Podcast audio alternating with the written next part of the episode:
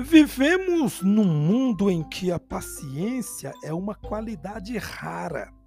São cada vez mais motoristas que dirigem em alta velocidade, outros colam seu carro ao da frente, que anda no limite máximo de velocidade. Ainda há os que andam costurando na estrada porque não se contentam em estar atrás de outro veículo. Em casa, membros da família talvez deem vazão a acessos de ira e fiquem violentos. Até mesmo alguns cristãos talvez fiquem excessivamente perturbados com a falta ou enganos de seus irmãos espirituais. Por quê a paciência é tão rara? Foi sempre assim? Por que hoje é tão difícil ser paciente? Paciência é autocontrole para não revidar o mal.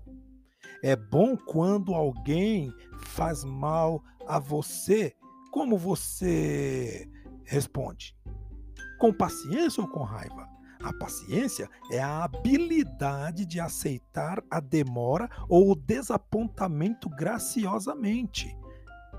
A paciência é a habilidade de aceitar sem se contrariar é o atributo que permite que um homem ou uma mulher se mantenham firmes sob pressão e continuar avançando.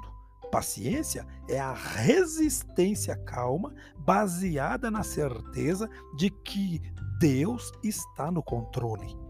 A paciência é aquela qualidade habitual de suportar os testes e as circunstâncias testadoras sem queixume também é a tolerância diante das falhas alheias, uma tranquila espera por algum acontecimento que venha alterar as circunstâncias incômodas.